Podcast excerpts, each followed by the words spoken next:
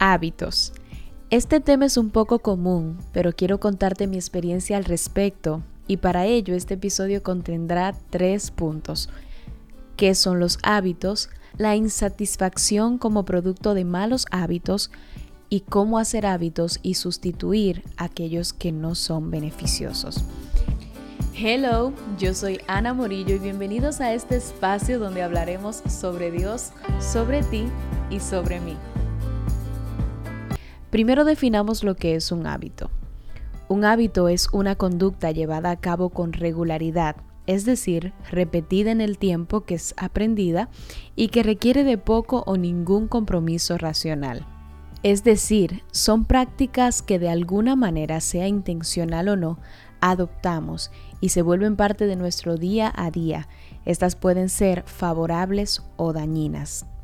¿Por qué hablar de los hábitos?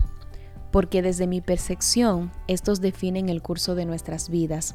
Y sé que todos, o por lo menos la mayoría de nosotros, desea sentir que no está desperdiciando su vida, sino invirtiéndola. A esto le llamamos productividad. Todos queremos sentirnos productivos, y es muy común que cuando esto no pasa, abramos diferentes brechas como producto de la insatisfacción y la falta de decisión de con la ayuda de Dios tener un estilo de vida que cuente y que nos haga sentir útiles y efectivos. Este término de la productividad es más utilizado en el ámbito secular, pero el escritor cristiano Tim Shales la describió de la siguiente forma. La productividad consiste en administrar de manera eficiente tus dones, talentos, tiempo, energía y entusiasmo para el bien de otras personas y para la gloria de Dios. La productividad es utilizar los recursos que tenemos de la mejor manera que podamos. Esta definición nos hace ver el término desde una perspectiva no egoísta y real, ya que nosotros no vivimos para nosotros, sino para esos planes que Dios diseñó para nuestras vidas, que claramente nos darán plenitud al caminar en ellos, pero que tienen la finalidad de bendecir a quienes nos rodean. Y a todo esto añado que la productividad o falta de la misma en tu vida está estrechamente relacionada con tus hábitos, con esas prácticas que has desarrollado por decisión propia o que sin darte cuenta se han entrado en tu diario vivir, sea para bien o para mal.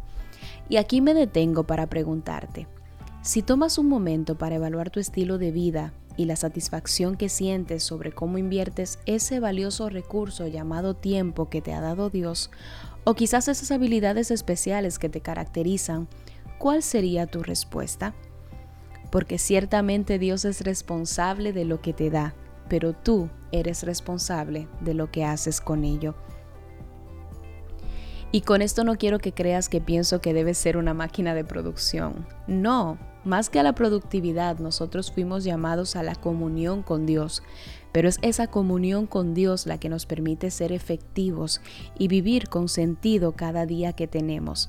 Es más, creo que en nuestro diseño viene incluido el perseguir ser fructíferos. Dios dijo, multiplíquense y fructifiquen. Y en varias ocasiones nos compara a árboles que dan fruto. Así que creo que esto también tiene que ver a que nos sintamos insatisfechos cuando al parecer, esto que viene dentro de nosotros de fructificar no está sucediendo. Y quiero que sepas que es peligroso acomodarnos en el sentimiento de que estamos siendo no productivos, porque eso nos lleva a querer hacer movimientos que no necesariamente son los correctos. Ejemplo, hace como dos años recuerdo pasar una temporada en la que sentía que a pesar de estar activa no estaba siendo efectiva. Las cosas que hacía de alguna manera no me hacían sentir como que estaba invirtiendo bien mi tiempo e increíblemente, aunque oraba para que esto cambiara, no me había dado cuenta que a la oración debía añadirle acción que a pesar de estar activa había abandonado los hábitos que potencializaban mi productividad y había adoptado algunos que estaban drenando y embotando las habilidades que poseía. Y esto es peligroso porque recuerdo que en ese tiempo vinieron a mi mente tantas ideas de cosas que doy gracias a Dios no hice, porque no era el tiempo y no tenía la dirección de Dios para hacerlo, y porque me estaba moviendo por el sentimiento de insatisfacción no bien canalizado ni afrontado de la manera correcta. Recuerdo que pensé, ¿qué tal si lo que necesito es iniciar de cero? Puedo irme de viaje y establecerme en otro ambiente, ver otras oportunidades, dejar todo esto y pues iniciar de cero. Ahora me pregunto qué pensaba yo, porque Dios no me había hablado de eso y porque sabía que estaba justamente donde debía estar para crecer en las cosas de Dios para mí. Pero era más fácil abrir espacio a la imaginación de ideas que para mí eran fáciles de llevar a cabo en vez de evaluar qué era lo que en mi vida no estaba bien y necesitaba ser cambiado. Pero ideas como estas llegan cuando nos sentimos insatisfechos y poco efectivos.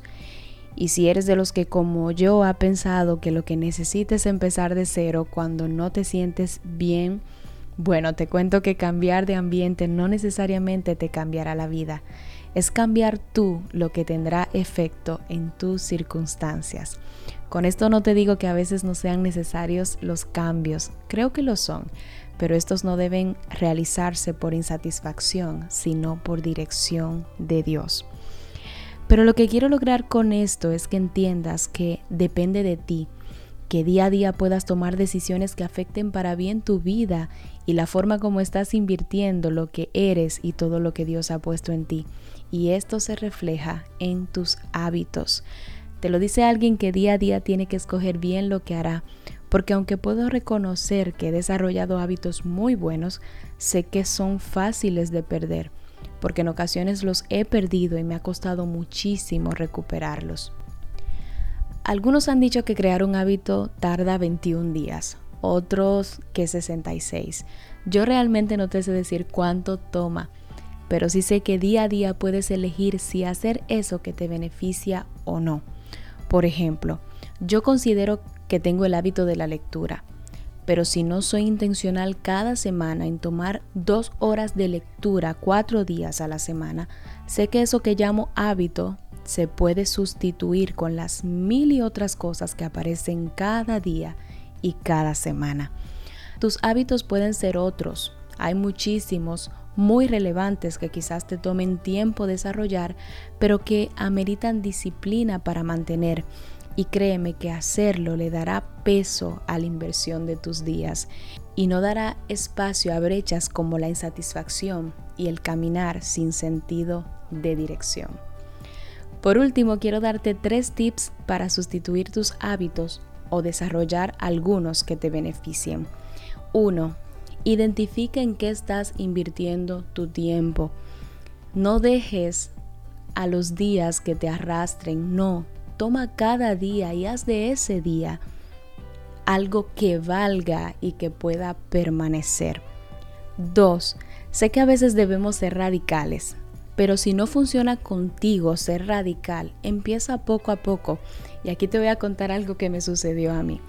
A mí me encanta escuchar música, es una de mis cosas favoritas, incluso me encanta escuchar música mucho más que leer y es que disfruto la música. Sin embargo, sé que no es tan beneficioso escuchar una canción como quizás pues tomar el tiempo para leer o quizás pues escuchar en vez de una canción, escuchar un mensaje, un estudio, porque obviamente eso va acorde con las cosas que me gusta impartir y no es lo mismo y quizás pues cada cosa tiene su momento y antes definitivamente pasaba todo el tiempo con los audífonos puestos escuchando algo, incluso en los momentos en los que tenía que nutrirme con otras cosas para poder compartir.